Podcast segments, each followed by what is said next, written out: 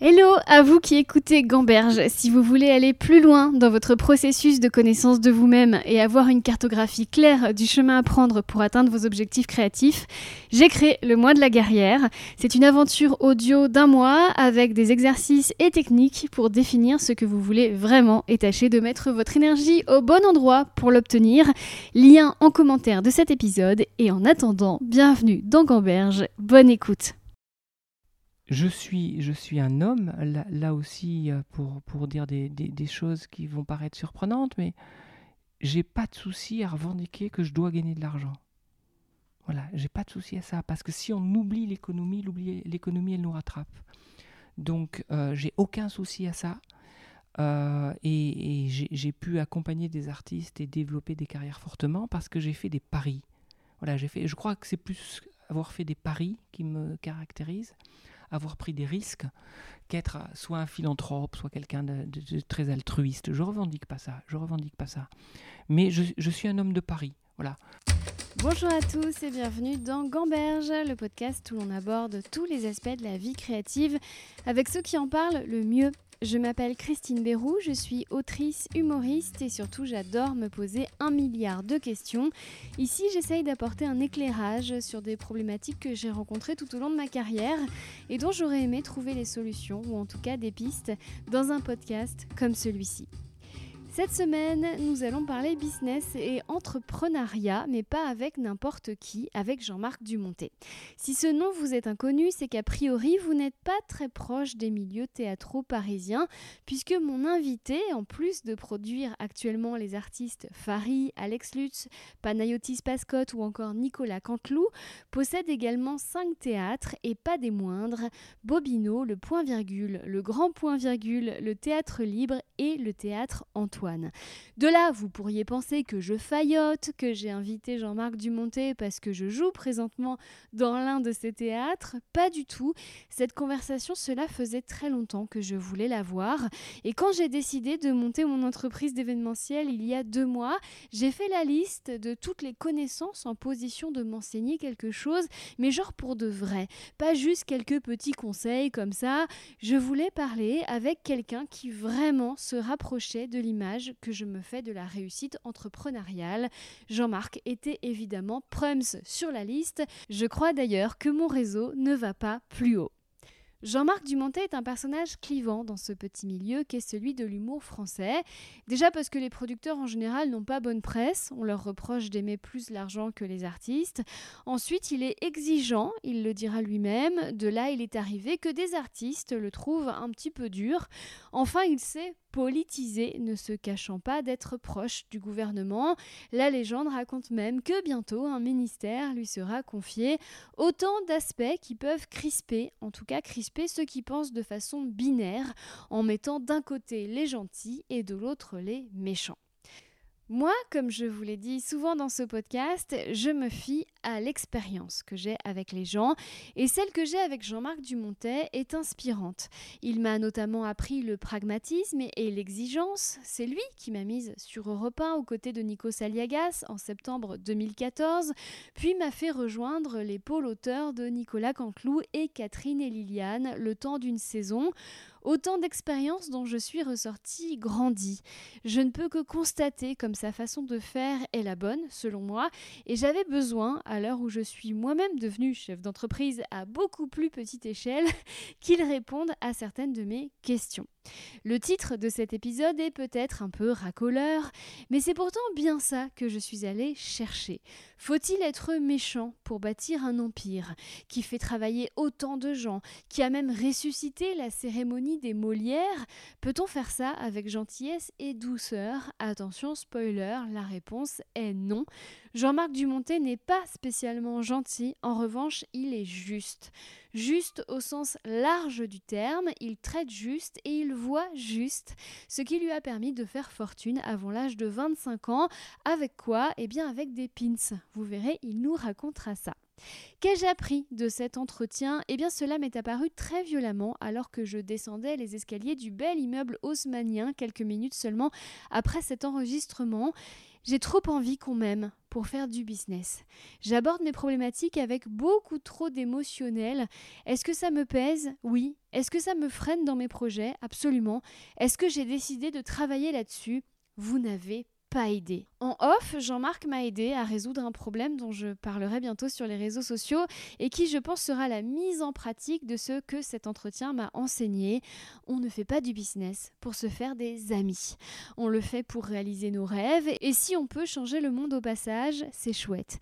Mais si on le fait pour être aimé, pour être validé, pour avoir des likes et des followers, c'est foutu, ça ne marchera pas parce que pour réussir, il faut se démarquer et pour se démarquer, il faut se connecter à soi et donc se déconnecter de l'approbation des autres. Il faudra que je fasse un épisode là-dessus. Trop de gens pensent que faire du business, pour reprendre le titre tape à l'œil de mon podcast, c'est vouloir être riche, voire célèbre. Je suis en train de comprendre pour ma part que créer un business, c'est créer une réalité dans laquelle tous les matins je suis contente de me lever. Non pas parce que j'ai hâte d'avoir le résultat, un bureau immense avec 35 salariés, mais parce que j'aime le processus, j'aime ma boîte, j'aime proposer des spectacles et des événements aux entreprises, et même si ça se casse la gueule, eh bien je serai contente de la avoir fait et même d'essayer encore. En revanche, c'est certain, si j'y mets trop d'enjeux émotionnels, si j'attends trop l'approbation des autres, je vais me ralentir, voire m'embourber. De la même façon, je dois me demander que puis-je donner au monde de fantastique avant de réfléchir à ce que le monde peut donner en échange? Et c'est bien pour ça qu'à mon avis, la motivation première ne peut pas être l'argent. Il faudra également que je fasse un épisode là-dessus. Enfin, mon invité nous posera aussi une question essentielle, même si elle dérange un peu. Et si l'opportunisme n'était pas un gros mot? Et si on pouvait à la fois être opportuniste tout en essayant d'être quelqu'un de bien? Bref, faut-il obligatoirement être méchant pour faire du business? La réponse tout de suite. Bonjour Jean-Marc Dumontet. Bonjour Christine. Alors déjà, on va mettre le pied dans le plat euh, parce que ça fait quand même un peu plus d'une dizaine d'années qu'on collabore ensemble et que vous me, vous me tutoyez, que moi je vous, vous vois. Donc il est temps de prendre une décision, Jean-Marc. On se tutoie ou on se voit? Ou est-ce que vous on continue comme ça et vous êtes un peu le proviseur de mon lycée? Je suis un peu le proviseur du lycée, c'est l'avantage de l'âge. Non, mais moi j'ai aucun problème à ce qu'on me tutoie. Et avec l'âge, je me rends compte qu'avant j'étais extrêmement vouvoiement et que là je passe au tutoiement. C'est l'âge. C'est embêtant. Donc je peux vous tutoyer maintenant? Ça va être horrible, je vais pas y réussir. Ah bah alors faut, faut me voyer, il faut faire le plus simple, le plus naturel. Non, non, mais d'accord, ok. Non, non, Jean-Marc, je te tutoie, très bien. Euh, alors moi, cette conversation, je, rêve de l'avoir depuis un moment et je vais, te dire quand et pourquoi. Euh, tu étais venu sur Europe 1 dans l'émission d'Anne Romanoff où j'ai chroniqueuse et tu m'avais fascinée parce qu'on avait parlé de la crise du Covid et tu nous expliquais avec des étoiles dans les yeux combien d'argent tu avais perdu et combien ça avait été une opportunité exceptionnelle. Et, et là, je me suis dit, waouh, la capacité de cet homme à, voir le bon côté des choses. Je me suis dit, un jour, il faudrait qu'on ait une conversation et qu'il m'explique le secret de cet optimisme. Alors, euh, est-ce qu'on peut commencer par là? Euh, D'abord, je pense qu'on est tous des nantis dans ce pays. Euh, qu'on a beaucoup de chance et on a beaucoup de chance de vivre en 2023.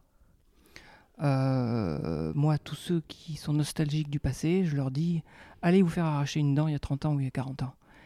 Euh, donc on est, j'exagère évidemment en disant qu'on est tous des nantis, mais c'est pour provoquer et c'est pour dire qu'on a beaucoup de chance. On a beaucoup de chance. Et la crise du Covid, c'était quand même la première fois dans l'humanité où on considère que la vie a un prix incommensurable, et à partir de ce moment-là, on décide d'arrêter toute l'économie.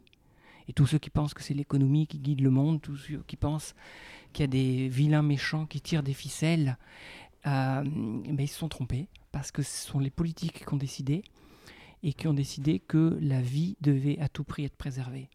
Et on a connu des phénomènes d'épidémie comme ça, et au fond, tout le monde s'en foutait. Et euh, c'était anecdotique. Là, on arrête un pays. Euh, la vie, et c'est l'avantage de vivre en 2023 parce que on peut voir évidemment beaucoup de mauvais côtés du moment qu'on traverse. C'est pas de notre époque, c'est du moment. chaque moment a plein de mauvais côtés. On peut voir beaucoup de mauvais côtés, mais il y a incontestablement un progrès de la civilisation.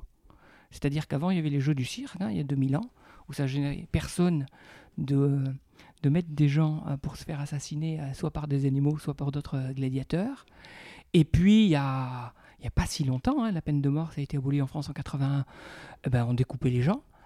Et puis, euh, il n'y a pas si longtemps, hein, la loi Veil, elle va avoir 50 ans, le 17 janvier 25, on considérait que les femmes n'étaient pas propriétaires de leur corps.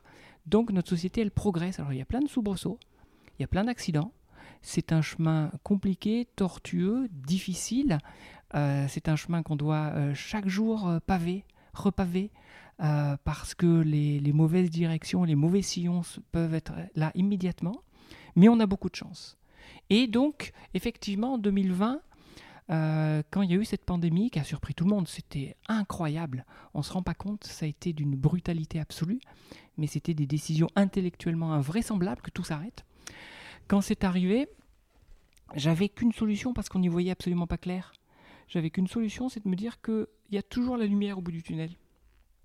Et donc à partir de là, je m'étais mis dans cette euh, posture guerrière. Euh, je ne sais pas si elle était présompteuse ou incantatoire, mais je m'étais mis dans cette posture-là parce que c'était la seule façon de redémarrer. Et que tous ceux qui se sentaient euh, accablés, tous ceux qui se laissaient aller à, leur morosité, qui pouvaient s'expliquer pour plein de raisons, mais de toutes les façons, ils ne se faisaient pas du bien. Et que, effectivement, pendant cette crise, moi j'ai maintenu tout le monde au travail. Et on a travaillé parce que je pensais. Alors, je ne pensais pas du tout que la crise serait aussi longue. Je me trompais comme tout le monde, hein, mais je me trompais totalement. Mais je me préparais au rebond. Je voulais le rebond et je voulais être un acteur de ce rebond. Et donc, à partir de là, il fallait que je mobilise toutes mes forces et que euh, je mette de côté toutes les difficultés que je pouvais rencontrer. Et elles étaient grandes, hein, parce que quand on a plein d'entreprises et plein de collaborateurs, bah, il faut faire face. Il faut. Euh, faut croire en l'avenir. Et moi, mon métier de patron, c'est de croire en l'avenir. C'est croire que l'avenir sera florissant. Donc, je m'étais euh, calibré pour réfléchir comme ça. Et je le faisais avec une vraie sincérité. C'est-à-dire que là, je, réfléchis a posteriori la, euh, sur ce pilotage automatique, au fond, de la, confiance et de l'espérance que j'avais développé. Mais c'était, et c'est toujours un vrai trait de personnalité. Et c'est comme ça qu'on parvient à accomplir euh, des rêves impossibles. C'est ne jamais se laisser arrêter par les difficultés et toujours se dire qu'on va les contourner. Et ça, cet état d'esprit, vous l'avez depuis. Euh, enfin, tu l'as depuis euh, le début. Et il y a quand même une pugnacité et je dirais un état d'esprit qui va avec euh, bah, ce qu'on pourrait qualifier de réussite quand même. Je suis dans un énorme bureau entouré avec plein de très belles œuvres d'art. Donc là, on peut dire que vous avez réussi. On n'a jamais réussi. Non, non. Quand on pense qu'on a réussi, on est mort. on n'a on a jamais réussi. Non, non, j'ai surtout pas réussi. Tout ça est précaire, fragile. Et c'est l'avantage de l'économie de marché parce que l'économie de marché, c'est pas la rente. C'est-à-dire que tous les jours, il faut que j'aille convaincre. Tous les jours, il faut que j'aille convaincre. Faut que je... et, moi, j'ai une double clientèle.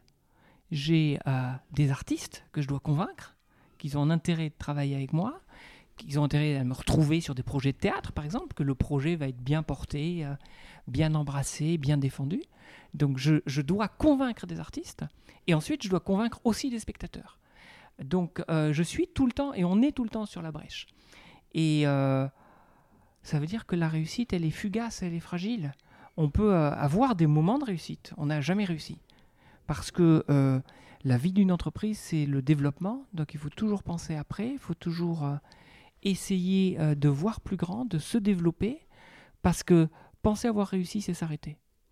Et s'arrêter, c'est contraire à l'idée de la vie et de l'entreprise. Mais surtout, Jean-Marc, j'ai l'impression que tu n'as jamais échoué. J'ai beaucoup échoué. Non, j'ai beaucoup échoué. J'ai euh, j'ai pas beaucoup échoué. j'ai échoué. Non, mais j'ai échoué il y a en 95. J'avais lancé un journal euh, politique qui s'appelait le journal des présidentielles, qui scandait l'actualité présidentielle. Euh, et c'était un journal mensuel avec des plumes magnifiques. Et et je me suis pas assez comporté en patron. C'est-à-dire que j'avais un comité éditorial génial. J'avais Michel Cotta, ancienne présidente de France Télévisions. J'avais euh, Philippe Tesson, ancien très très grand critique théâtral et puis directeur et propriétaire du, quotidien de Paris. Et Dominique Jamet, qui était un très grand journaliste. Et donc j'étais assez émerveillé d'avoir ces trois personnes qui travaillaient avec moi. J'allais dire pour moi, c'était prétentieux. Mais au fond, j'ai trop pensé qu'ils travaillaient avec moi et pas assez pour moi. Et je ne me suis pas mis assez en position de, de, chef d'entreprise. Et, donc je regardais un peu les choses, je savourais les choses. Au fond, voilà, je croyais que j'avais réussi. J'avais réussi ce pari-là de lancer ce journal qui a bien marché au début. Et, je ne me suis pas reposé sur mes lauriers, mais je me, suis satisfait de ça. Et au fond, bah, quand on pense qu'on est arrivé, quand on est satisfait, ça marche pas. Moi, j'ai la chance d'être très insatisfait. Donc, je me suis nourri des difficultés que j'ai rencontrées qui m'ont appris un certain nombre de fondamentaux qu'il, qu'il, euh, et je ne devais pas déroger. Et puis, euh, et puis j'ai appris effectivement la pugnacité et la, constance dans l'effort. Euh, et c'est ça qui explique que j'ai pu avoir des aventures heureuses, parce qu'au fond, être chef d'entreprise sont des aventures. Et, encore plus dans le milieu artistique, ce sont des aventures incroyables d'imaginer un projet, puis que six mois après, il est à l'affiche, ou un an après. Et, en plus, on est tellement servi par les retours des spectateurs. C'est tellement euphorisant de voir une salle qui vibre, que ce soit sur des sujets euh, très lourds, parce que moi j'embrasse de plus en plus de sujets lourds, ou c'est des, des, des, spectacles plus, plus légers, plus festifs, plus divertissants. C'est très heureux d'avoir une salle soit touchée, soit émue. C'est une récompense incroyable. Donc j'ai voilà, cette chance d'être nourri par ça. Mais c'est dont, dont, tu me parles, c'était pas un échec, c'était un apprentissage. 95. Non, non, non, c'était un échec parce que ça n'a pas marché comme je souhaitais. J'ai été obligé de l'arrêter. Ouais. Donc euh, c'était un échec. Et, l'année dernière, donc en 2022-2023, je me suis rendu compte. J'ai eu beaucoup d'échecs. Et, je me suis rendu compte euh, que dans la vie, ce que j'ai toujours cru, euh, il faut avoir de la chance. Et, certes, je pense que j'ai un minimum de talent pour susciter la chance. Je pense que j'ai beaucoup de travail pour l'entretenir. Mais que malgré tout, il y a des moments où les, planètes s'alignent bien. Et que quand ça fonctionne bien, faut toujours se dire tiens, j'ai eu de la chance, ça fonctionnait. Il n'y a, a, pas eu, y a pas eu de rétroprédalage, il n'y a pas eu euh, tout, à coup une, faille dans le système qu'on avait imaginé. Euh, parce que ça existe, les coups de pas de chance ça existe les moments où tout à coup euh, tout se dérègle et qu'on n'y peut rien. Euh, donc ça m'a les, échecs que j'ai pu enregistrer l'année dernière, qui sont vraiment des échecs post-Covid, liés à, à, des programmations qui sont plus compliquées à faire parce que généralement je faisais mes programmations avec deux ans d'avance. Donc ça laissait un confort et ça nous permettait de choisir des, spectacles qu'on allait vraiment pouvoir défendre bien. et puis j'ai été très impacté. Les équipes ont été très impactées. Donc il y a eu beaucoup de départs. Il y a eu beaucoup de départs. Et au fond, quand le Covid est arrivé, j'avais le sentiment qu'on redémarrerait à zéro. Et dans notre métier, dans nos métiers artistiques, et c'est vrai. Et particulièrement sur scène, hein, c'est beaucoup moins vrai dans l'audiovisuel, c'est beaucoup moins vrai au cinéma, qu'on continue à pouvoir tourner. Euh, C'était assez formidable d'ailleurs, parce qu'ils ont été très bien accompagnés pour pas cher. C'était les aides aux assurances qu'a monté le, CNC euh, euh, pour favoriser les tournages en, apportant des cautions en termes d'assurance. Et, donc ça, c'était chouette pour eux. En revanche, nous, spectacle vivant, on est déterminé par une date certaine. Comme pendant un an et demi, on a attendu la date certaine, ça a été beaucoup plus laborieux quand même, euh, dans votre, ton parcours est, quand même ponctué de, euh, tu appelleras ça des coups de chance, mais tu as énormément d'instinct. Je ne sais pas si tu aimes en parler, mais à la base, euh, tu as investi dans les crypto-monnaies de l'époque qui étaient les pins. Et c'est là-dessus que tu as basé quand même un, je dirais un pécule qui t'a permis de monter mmh. des grands projets. Mais à quel moment tu t'es dit, je vais acheter 100 000 pins et je vais les revendre deux fois plus cher? C'est quand même incroyable. Il faut, il faut dans, dans, un métier d'entrepreneuriat, être opportuniste et savoir euh, et savoir aussi euh, sentir sentir les choses. Je sais pas si c'est de l'instinct c'est il faut au fond c'est intéressant les pins parce que c'est à la fois totalement anecdotique absolument inintéressant absolument inintéressant. Moi les, gens pensaient que j'aimais les pins. Je, vraiment ça m'intéressait absolument pas. Mais je me suis retrouvé à 25 ans effectivement avec 30 salariés en ayant ouvert Bruxelles à Barcelone. Donc j'avais 20 salariés à Bordeaux 5 à Bruxelles 5 à Barcelone. Et donc à développer des marchés très actifs. Et à faire euh, en 92, donc j'avais 26 ans, j'ai fait, euh, j'ai fait 22 millions de chiffre d'affaires, c'était des francs à l'époque, mais ça vaut des euros actuels et 4 millions de bénéfices. Et c'est avec cet argent que j'ai investi derrière dans un journal économique, dans un journal politique, euh, et dans le premier spectacle que j'ai accompagné. C'était les années Twist? C'était la Java des mémoires qui a précédé ah, les années Twist. Et la Java a été nommée en 93 au, Molière, et il n'a pas eu le Molière, et les, années Twist ont eu le Molière en, 95. Avec Nicolas Briançon, je crois, qui, a, qui a, fait ce podcast et qu'on embrasse. Mais euh, justement, mais alors, premier spectacle sur lequel tu décides de mettre des billes, nomination Molière, et deuxième spectacle, Molière. Voilà, tu vas pas me dire, c'est pas de la chance. Fallait, ah, il y a quand même, tu es ah, pardon. contacté avec des êtres supérieurs qui te disent quoi euh, faire je revendique la chance. Je revendique la chance. Simplement, euh, la Java des mémoires, c'est un spectacle que je vois à Montclar en Agenais, dans une salle de 60 places, qui est l'arrière-salle d'un bistrot, qui s'appelle Chez Huguette. Et je sors de ce spectacle bouleversé, et je dis à la compagnie, euh, les deux frères Louret, Roger et Guy Louret, je leur dis, je ne sais pas faire, mais je vais vous aider. Et je décide, là on est en novembre 91, et je décide euh, de démarrer l'exploitation de la Java des mémoires qui va démarrer à Bordeaux le 4 février 92. Euh, je n'ai jamais fait ça, j'ai jamais fait ça. Et, et, je, prends ce, je, je prends ce risque d'embrasser un métier que je ne connaissais pas, euh, parce que je pense que quand on est au pied du mur, on est obligé d'être bon. Quand on est au pied du mur, on est obligé d'être bon. Et puis moi, j'ai un niveau d'exigence élevé. Euh, donc j'essaye de me donner tous les moyens pour y parvenir.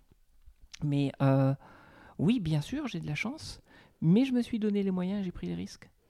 Beaucoup de gens avaient vu ce spectacle avant moi et ils n'étaient pas de ce métier comme moi, et ça n'avait pas suscité un désir pour autant euh, d'aller sur ces terres, non pas hostiles, mais totalement inconnues. Donc oui, il faut de la chance, bien évidemment. c'est l'instinct, c'est l'instinct je ne sais pas si j'ai de l'instinct, parce que ça fait extrêmement prétentieux. Donc je ne sais pas si j'ai de l'instinct. Je suis opportuniste. Je suis opportuniste. C'est un gros mot, ça, opportuniste. T'as pas peur de dire ça C'est pour ça que je le dis, parce que c'est un gros mot, alors que c'est complètement ridicule que ce soit un gros mot. Euh... T'as pas peur qu'on dise Ah, il a dit dans le podcast qu'il était opportuniste, il assume Ouais, je, je pense qu'on on peut, on peut euh, être quelqu'un d'opportuniste et essayer d'être quelqu'un de très bien. Et, et, je revendique pas du tout le fait d'être quelqu'un de très bien. Essayer, essayer d'être correct, oui, vraiment. Je dis bien essayer parce qu'il faut beaucoup de modestie pour dire ça. Euh, euh, et qu'on n'est jamais juge de ce qu'on est. Et on est, c'est les autres qui sont juges. On n'est jamais juge de ce qu'on est ou de l'image qu'on a. Euh, mais moi, ça me dérange pas d'apparaître comme opportuniste. J'ai aucun souci à ça. On peut, on peut être opportuniste et essayer de faire les choses bien. Et c'est vraiment ce que j'essaye de faire. Du coup, j'en profite pour mettre un peu les pieds dans le plat. Souvent, on dit oui, les méchants producteurs véreux qui veulent faire de l'argent sur le dos des artistes. Moi, j'ai toujours pris ta défense et, et c'est pas pour failloter, parce que j'ai des éléments concrets qui me permettent de prendre ta défense. À savoir que quand je suis arrivée à Paris et que j'avais rien, j'ai reçu une bourse d'écriture de, de mmh. chez vous alors qu'on se connaissait même pas. Et je me suis dit, waouh, ce mécénat euh, euh, arbitraire, ou en tout cas, bah, c'est noble. Et, euh, ça m'a donné confiance. Et ensuite, j'ai un détail un peu personnel, mais il y a, je crois que c'était il y a 5 ans. j'étais vraiment, comme on dit, dans la merde. Et en fait, je t'ai envoyé un SMS pour te dire que là, j'avais vraiment, vraiment, vraiment besoin de travail. Et tu m'as mis sur Catherine et Liliane. Et en fait, ça, ce genre de, coup de pouce, euh, ça, ne s'oublie pas. Et de ce jour, moi, j'ai toujours dit non, c'est quelqu'un qui aime les artistes, qui aime les gens, qui, qui, qui, aide ceux qui en ont besoin. Et, et, c'est aussi pour ça que je voulais absolument t'en parler dans un podcast.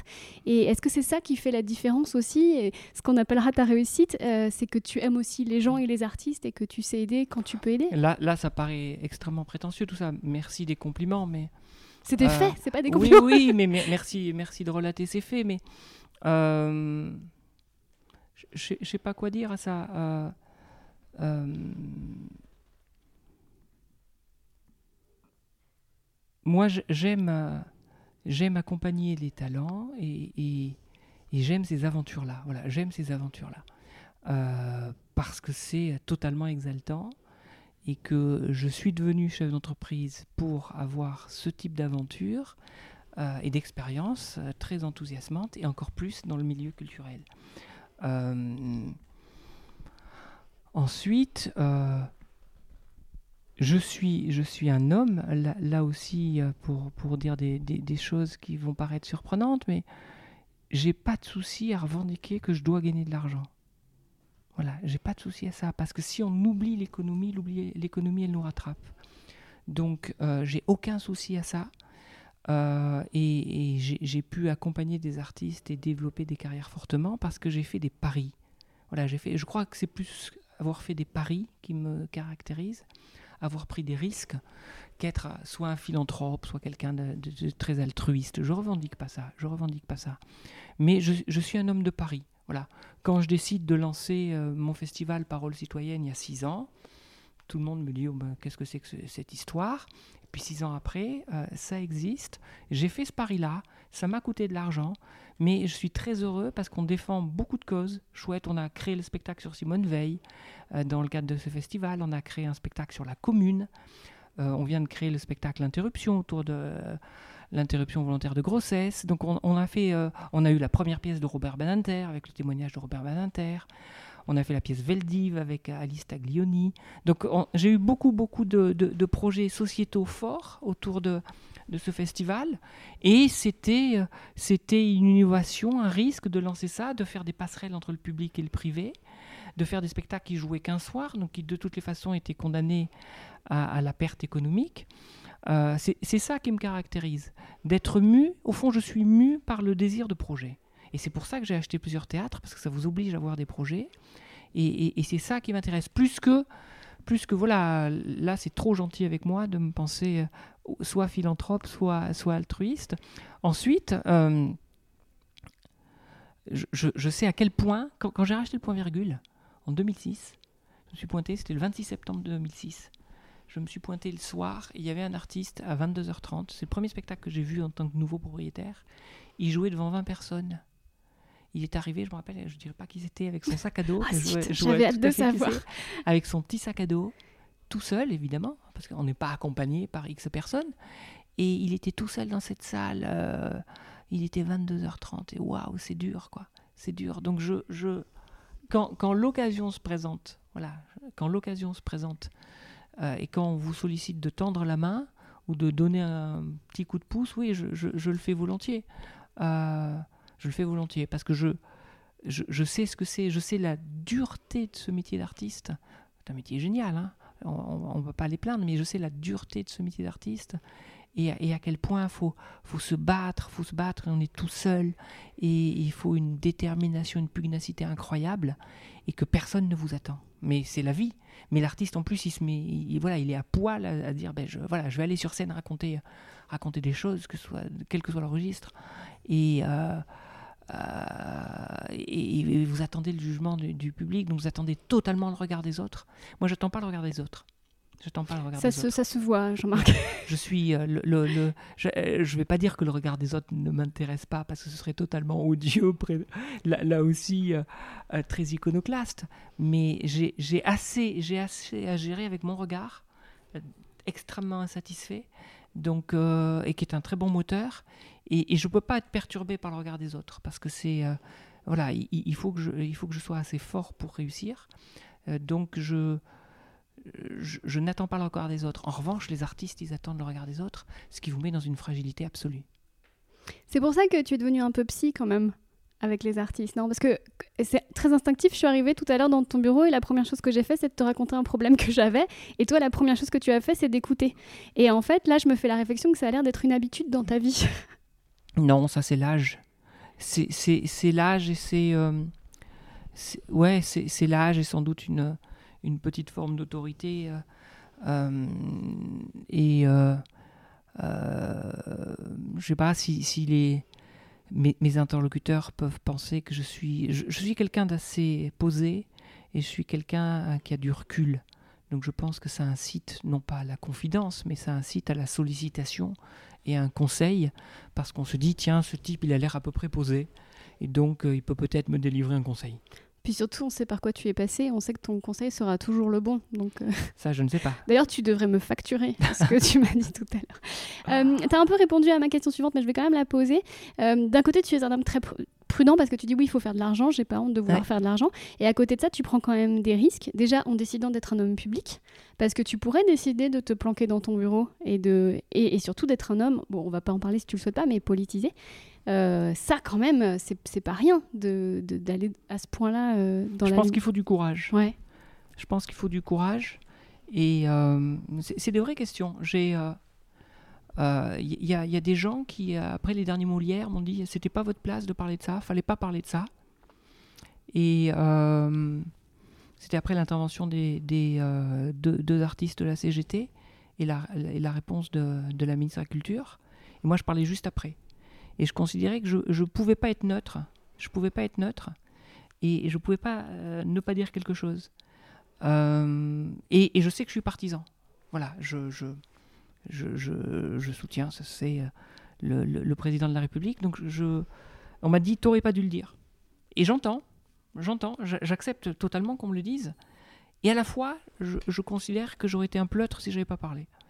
donc je, crois, là c'est un autre débat, mais je, crois que la société elle est faite de plein d'individus, qu'il y a beaucoup d'individus qui malmènent la démocratie aujourd'hui, qu'on a une extrême droite qui, qui essaye de prospérer en imposant des thèmes, en nous croire qu'on est dans le grand remplacement ou dans des submersions euh, migratoires monstrueuses, ce qui n'est pas le vrai. Et je pense qu'il faut gagner ce combat-là, ce, combat-là des idées, comme je, dis, et ça paraît euh, euh, vraiment totalement à, à contresens qu'on vit dans une époque bénie, mais c'est objectivement vrai. C'est objectivement vrai. Euh, je pense qu'il faut porter aussi des discours qui font du bien à la société, enfin en tout cas j'essaye, euh, et qui apportent de l'espoir. Euh, parce qu'on a beaucoup de choses d'être dans ce pays. Et donc je pense que c'est, je considère que c'est mon devoir. On peut dire mais pour qui il se prend Enfin c'est complètement ridicule.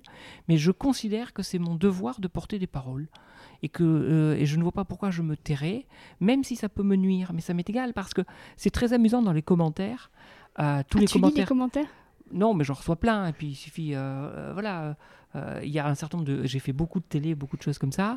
Et, là, on, se fait assassiner. Et donc on reçoit plein de messages. Donc je, les parcours. Enfin, j'y passe pas du tout mon temps. Mais le réflexe des gens, c'est de dire mais t'es subventionné. Voilà. Non, non. Alors d'abord, je suis absolument pas subventionné. Voilà. Moi, je suis le, seul producteur en France à avoir touché zéro aide du Covid. Parce que je voulais, je voulais, euh, euh, par rapport à des liens politiques que je pouvais avoir, justement, je voulais ne, pas être incriminé ou incriminable d'une quelconque euh, proximité, connexion, favoritisme avec le pouvoir. Donc moi, j'ai pris rien. Alors que tous les grands producteurs, ils ont pris 500 000, 1 million, 1 million 5, hein, vraiment. Il y, a eu sur le quoi qu'il en coûte une aide qui a été formidable pour pas que le secteur tombe. Moi, j'ai rien pris. Euh, euh, certains de mes salariés évidemment étaient au chômage partiel, donc là l'État a, contribué, mais directement ma boîte n'a rien pris. Et c'est visible, le, CNM a, recensé, c'est public, toutes les aides. Euh, mais je, voilà, je, je pense qu'on ne doit pas laisser prospérer un certain nombre d'idées qui abîment notre démocratie. Et donc à partir de là, il faut qu'on entende des paroles aussi qui sont des paroles optimistes, euh, ce qui ne veut pas dire qu'il n'y a pas de, des difficultés. Tout le monde le sait qu'il y a des difficultés dans ce pays, mais des paroles optimistes euh, pour essayer d'envisager un avenir commun plus heureux que la morosité qui nous enquiste aujourd'hui. Donc c'est pour ça que je, c'est pour ça que j'ai pu parler. Et puis euh, voilà, j'assume et puis c'est pas grave. Enfin, oui, oui, il y, a évidemment des dégâts, il y a évidemment des dégâts à ça, mais c'est pas grave, c'est comme ça, c'est comme ça. et, je préfère et je préfère, à mes yeux, être euh, en phase avec mes convictions, les défendre. Euh, je, me dis que ça, c'est à peu près noble comme comportement, et que le reste serait un comportement de boutiquier. Et j'ai pas envie d'être un boutiquier. D'accord. On va reparler un petit peu de production artistique. le métier est énormément en train euh, d'évoluer. Euh, maintenant, on n'a plus vraiment besoin de producteurs à l'ancienne comme autrefois parce qu'il y a les réseaux sociaux. Maintenant, c'est facile pour un artiste de devenir célèbre tout seul euh, sur, en utilisant TikTok, Instagram. Comment tu le vis? Est-ce que là aussi, tu vois le bon côté des choses ou est-ce que tu vois il y a quand même des petits trucs qui t'échappent parfois? Bah, Tout évolue dans la vie. Tout évolue, donc ça, c'est pas c'est un phénomène d'abord qui n'est pas, récent. Hein. Euh, les artistes euh, de tout temps, certains, euh, ont souhaité prendre leur indépendance. C'était le cas il y a 20 ans. Et, il y a des artistes très, très entrepreneurs, très actifs, et qui se débrouillent extrêmement bien. C'était le cas il y a 20 ans, c'est le cas il y a 10 ans, c'est le cas aujourd'hui. Et puis, il y a d'autres artistes qui, au contraire, ont envie de mener plein de projets, pas s'embarrasser, euh, parce que euh, l'argent n'est pas leur, sel déterminant, pas envie de s'embarrasser de plein de contraintes et plein d'incertitudes et plein d'inquiétudes. Donc il y a tout type d'artistes, mais ce qui est sûr, c'est que euh, le danger pour un artiste aujourd'hui, c'est la carrière éphémère. Et les réseaux, c'est la carrière éphémère. Voilà. Et un producteur, c'est un contradicteur. Donc le producteur, c'est pas c'est pas celui qui va vous faire réussir parce que ça c'est une alchimie extrêmement particulière, on ne sait pas. Le producteur, c'est celui qui va vous donner les meilleurs moyens pour réussir. Parce que les meilleurs moyens, ils sont artistiques. Les meilleurs moyens, c'est l'exigence que va avoir votre producteur. Les meilleurs moyens, c'est vous pousser dans vos retranchements. Quand, quand on a créé le, différents spectacles ici, je ne vais pas les citer parce que je ne veux pas citer les, les, les, les gens, mais ce pas des spectacles d'humour. Mais souvent, des artistes ont dit à mes collaborateurs, mais Jean-Marc, il nous aime pas, parce qu'il a été très sévère. Mais si, justement, Jean-Marc, il vous aime beaucoup, donc il est très sévère. Donc il est très exigeant, parce que c'est avec les gens qu'on aime bien qu'on est exigeant, autrement on s'en moque. Et euh, je pense que c'est ça le rôle d'un producteur. Ça, c'est le, premier grand rôle. C'est être exigeant avec les artistes, parce qu'aujourd'hui, ce qui pend au nez des artistes, c'est la carrière éphémère. Et si l'artiste n'est pas très exigeant artistiquement, la carrière sera éphémère. Et on voit, on voit aujourd'hui euh, beaucoup d'artistes qui marchent très bien, mais euh, qui n'ont pas beaucoup de propos, qui font, qui font des choses assez faciles. Et, moi, je considère, c'est une phrase que j'ai dite 200 fois à, mes auteurs, quand on n'a pas de fond, on le touche. Vraiment, c'est ma grande phrase, quand on n'a pas de fond, on le touche. Et donc, il faut faire attention à ces carrières extraordinaires, extraordinaires, mais euh, s'il n'y a pas un propos, s'il n'y a pas une exigence artistique, ça ne peut pas fonctionner à terme. Et donc nous, producteurs, on est garant de ça. On est garant de ça. Et puis on est aussi quand même euh, celui euh, ou celle qui va prendre des risques à un moment donné parce que on a tendance à voir la carrière d'un artiste une fois que ça a explosé. Mais ce qu'on ne sait pas, c'est les premiers pas. Les premiers pas ces premiers pas qui sont très difficiles, où là, la production est nécessaire parce que elle, va assumer tout un tas de coûts qui sont très marginaux par rapport à la réussite, mais très très importants au démarrage et que l'artiste n'a pas les moyens d'assumer. Et puis elle va lui ôter beaucoup de contraintes. Et puis elle va réunir autour de lui une, équipe artistique.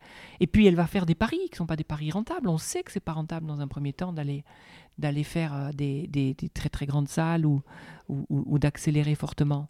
Euh, ça sert à ça une prod, ça sert à ça une prod. Et, donc, oui, il y a, et c'est logique, des, velléités des, des, artistes parfois à se développer tout seul, et tant mieux, parce qu'il y a, tous les trajets possibles. Il n'y a pas un trajet, il y a plein de trajets possibles. Euh, mais moi, je suis convaincu que le modèle, il existe et qu'il est toujours aussi fort. Parce qu'on a besoin du, producteur pour se concentrer sur son spectacle, pour être obsédé par son spectacle. Euh, pour de temps en temps être remué, pour de temps en temps être remué, remis, remis. Moi, ça m'est arrivé de dire à des artistes, c'est pas du tout ce que j'ai acheté. Et ça m'est arrivé à des artistes qui ont réussi extraordinairement. C'est pas, c'est pas ça que j'ai acheté. C'est pas ça que j'ai acheté. Phrase provocatrice parce que j'avais rien acheté. Mais en deux mots, c'est, c'est pas la promesse que tu m'as faite. Tu m'as pas fait cette promesse, je la retrouve pas sur scène ta promesse. Et et d'aller les voir, de densifier les discours, de les remettre en cause, c'est des éléments essentiels pour réussir et pour réussir sur du long terme. Le producteur, il apporte le long terme par son exigence, par sa vista, par sa clairvoyance, euh, et puis par les moyens qu'il a, que n'a pas du tout un artiste au début. Ensuite, évidemment, quand, quand ça marche très fort, l'artiste, il a tous les moyens, il n'a il pas besoin économiquement du, du producteur pour réserver une salle. Mais il faut qu'il ait les, reins et la constitution suffisamment solides pour aborder cette nouvelle expérience en solo. Donc, euh, tous les trajets me vont si, les, gens sont heureux avec. Mais je crois pas. Il y a une mutation par la force des choses parce que les, réseaux apportent euh, évidemment euh, une, une, notoriété, une force de frappe colossale. Mais si on regardait un tout petit peu sur les cinq dernières années, tous ces gens qui avaient des réseaux extrêmement forts, ça ne se traduit pas pour autant en spectacle à la hauteur. Un autre aspect de ce monde qui change, c'est de l'autre côté, c'est des gens qui s'improvisent producteurs. Et ça, on en trouve beaucoup. Euh, je pense notamment aux amis Elodie Pou et, Arnaud Demange qui ont été lésés. Ils en ont fait part sur les réseaux sociaux par quelqu'un qui leur a volé beaucoup d'argent.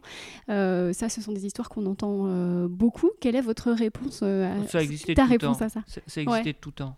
Ça, ça a vraiment existé. Comment on se protège de ces personnes Et comment on fait la différence? C'est très compliqué. C'est très compliqué pour les artistes qui démarrent qui n'ont pas d'expérience, qui voient dans une production une sécurité absolue, qui se disent Ah, enfin, euh, je vais pas être seul, parce qu'on en parlait tout à l'heure, c'est un métier où on est extraordinairement seul, qui est extrêmement difficile. Et donc, pour certains artistes, avoir une production, c'est une sérénité, c'est une sécurité. Et quand on est trop demandeur de quelque chose, on n'est pas vigilant.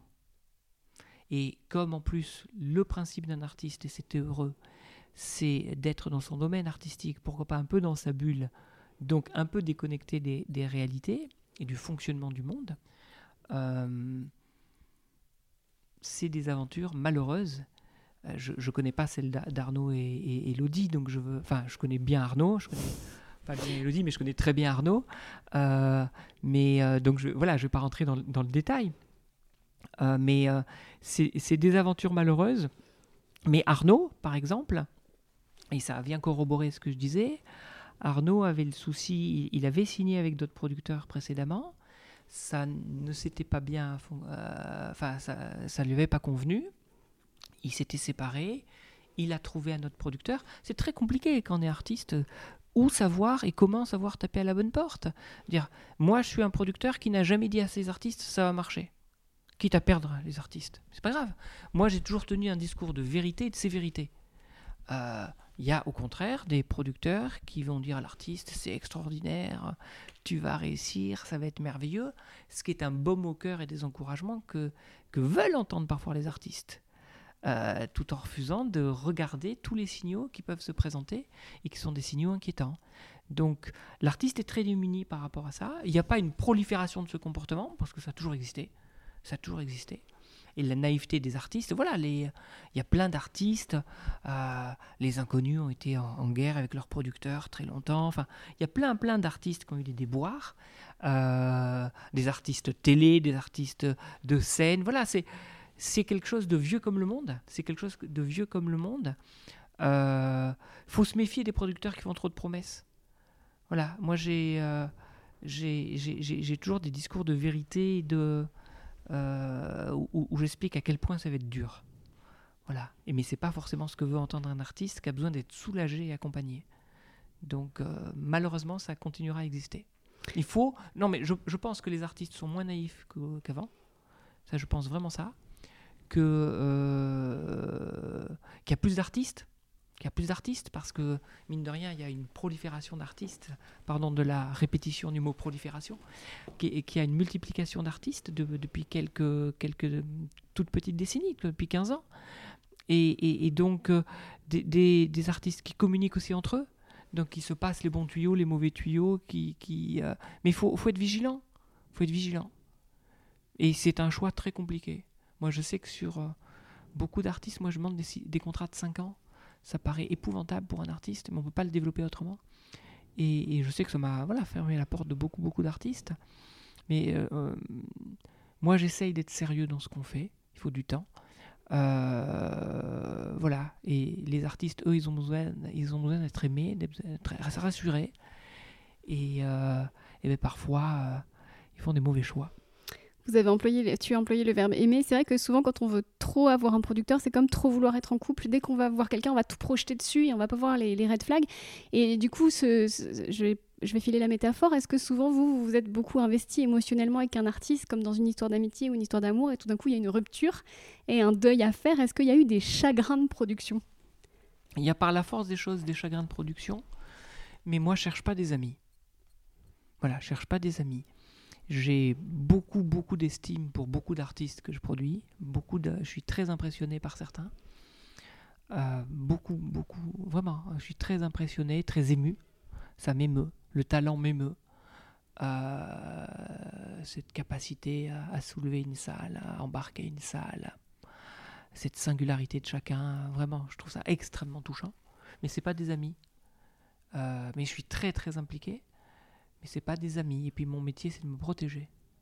Donc, euh, on connaît trop la caricature du producteur qui perd son artiste et pour qui c'est la fin du monde. Euh, faut se prémunir de ça. Faut se prémunir de ça. C'est jamais la fin du monde pour toi quand un artiste part? C'est comme ça. C'est qu'on n'a pas été assez bon. Moi, je me remets toujours en cause. Je me remets toujours en cause. Et je pense que c'est. Euh, faut toujours se remettre en cause. Donc, euh, si, si, ça se passe bien, pas bien avec un artiste, qu'est-ce que j'ai pas fait? Comment, comment ça aurait pu fonctionner mieux? Euh, À quel moment j'ai pas été au rendez-vous? Si on se pose ces questions-là, ça évite de tomber dans le pathos et ça évite de tomber dans, dans cette relation amicale euh, ou affective ou trajet qui n'avancent pas à grand chose. C'est pas, voilà, on n'est pas en couple. On n'est pas en couple. Euh, j'ai une immense responsabilité à leur côté parce qu'il faut que j'essaye de les faire triompher. Euh, il faut que je les emmène le plus haut possible, mais ça ne veut pas dire qu'ils vont réussir, mais il faut que je les amène le plus haut possible. Donc il faut que je sache les comprendre, il faut que je sache les orienter, il faut que je fasse euh, les accompagner.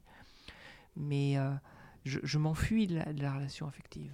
D'abord, je m'enfuis assez souvent de ça, parce que c'est une façon de se protéger qui est absolument nécessaire. parce qu'autrement, on est on est trop malmené par la vie. Et, euh, et, et, moi, j'ai pas les moyens d'être malmené par la vie. Moi, j'ai trop de responsabilités. J'ai trop de responsabilités avec cinq théâtres, avec une boîte de production. J'ai trop de gens qui dépendent de moi. Donc, je peux pas être affaibli.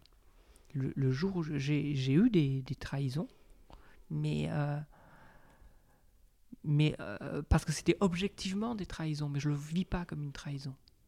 Moi, j'ai la chance d'avoir du recul sur les choses. Donc, c'est objectivement des trahisons. Je ne l'ai pas vécu comme une trahison. Et c'est pour ça que j'arrive à m'en sortir dans ces moments-là, parce que pour moi, c'est pas une trahison. C'est, j'ai peut-être pas été bon. Et puis, c'est, euh, voilà, on est deux êtres humains qui se rencontrent. Ils peuvent partager à un moment donné euh, des intérêts communs, et puis ensuite leurs routes peuvent diverger. Et je suis très à cheval sur mes points de vue, mais je sais qu'il existe d'autres points de vue qui ne sont pas les miens et que et je ne considère pas que l'autre est forcément un salaud ni un odieux, parce qu'il n'a pas le même point de vue que moi. Voilà, j'essaye d'être à peu près objectif dans la relation.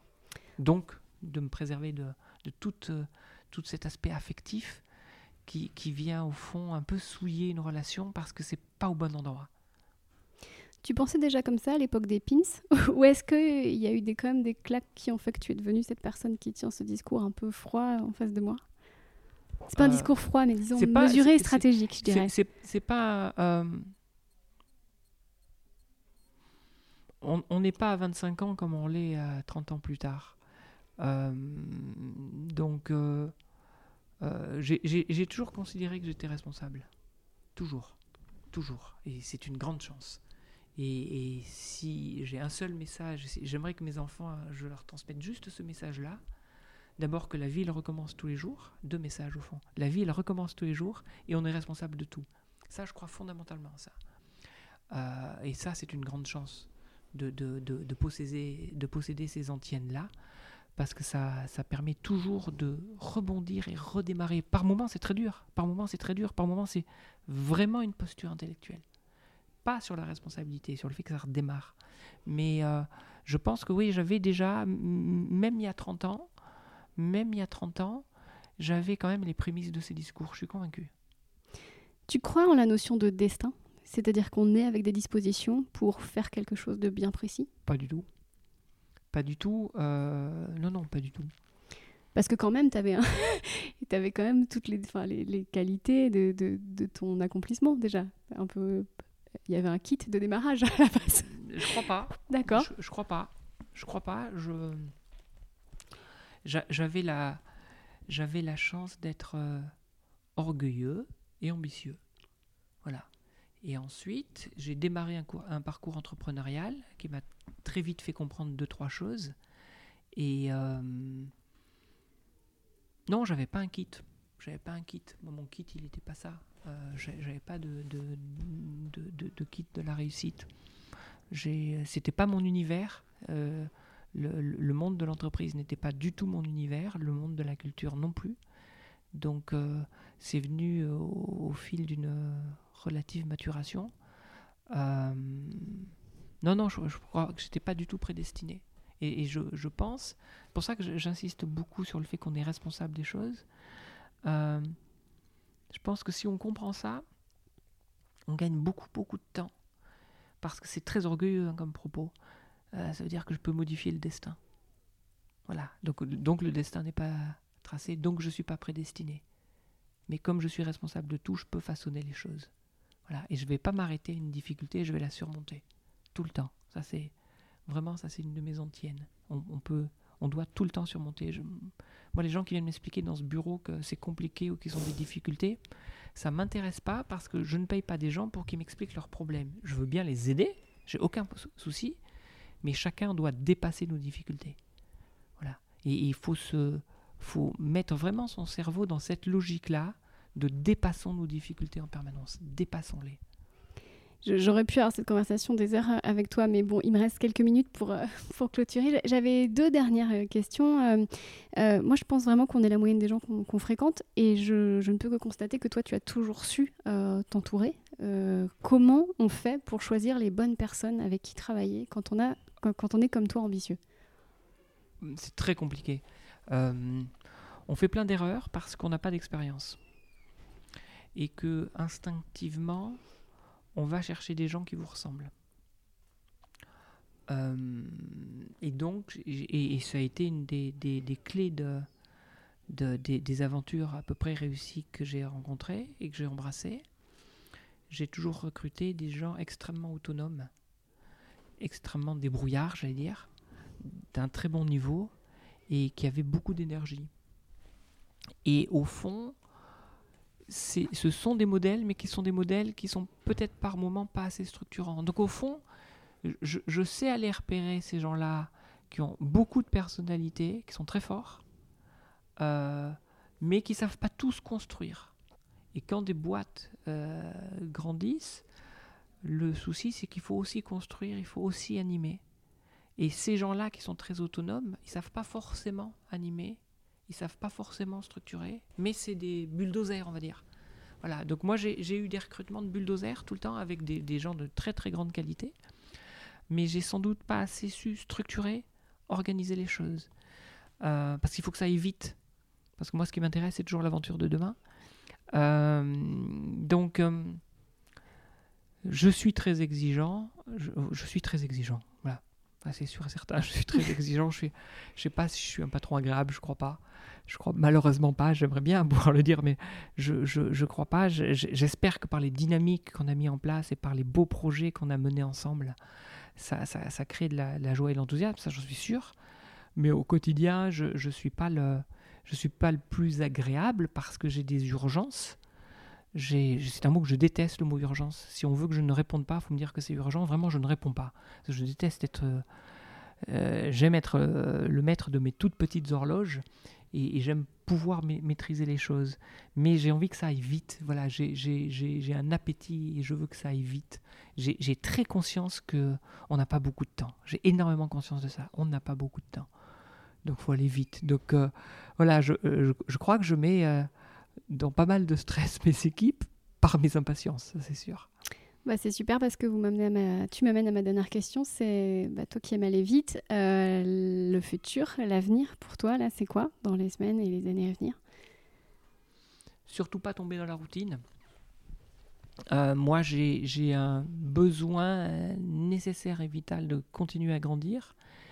Et donc, euh, ça passe sans doute par l'acquisition de nouveaux théâtres, de nouveaux défis. Euh, parce que c'est très très exaltant de partir d'une page blanche. Les cinq théâtres que j'ai, c'était que des théâtres en difficulté, vraiment en grande difficulté. À part le grand point virgule que j'ai créé, hein. mais les, quatre, voilà, point virgule, théâtre libre, théâtre Antoine et Boubineau, c'est des théâtres en très très grande difficulté. Et je les ai tous redressés. Et j'ai mis en place des programmations très chouettes, très enthousiasmantes. Donc c'est très très gratifiant. Et j'ai besoin de ces nouvelles aventures. J'ai besoin de ces murs à, à gravir. J'ai besoin de cette adrénaline, j'ai besoin de cette difficulté. Donc, euh, soit je, je, change radicalement de métier, c'est une option, c'est vraiment une option. Euh, soit je me renforce euh, significativement parce que là, il faut digérer le post-Covid, mais autrement, j'aurais vraiment l'impression d'embrasser la routine et de faire du sur place. Et ça, c'est pas envisageable. Merci beaucoup, Jean-Marc Dumonté. Merci, Christine. Merci d'avoir écouté cet épisode jusqu'au bout. J'espère qu'il vous aura donné envie d'entreprendre et d'être juste avec les autres comme avec vous-même. La semaine prochaine, avec la chef pâtissière Muriel Aublet-Cuvelier, que vous avez pu voir en finale de l'émission Le meilleur pâtissier professionnel sur M6, nous parlerons de faire la différence entre rigueur et abus face à des supérieurs hiérarchiques pas toujours très réglo. D'ici là, je vous souhaite de gamberger juste ce qu'il faut. À la semaine prochaine.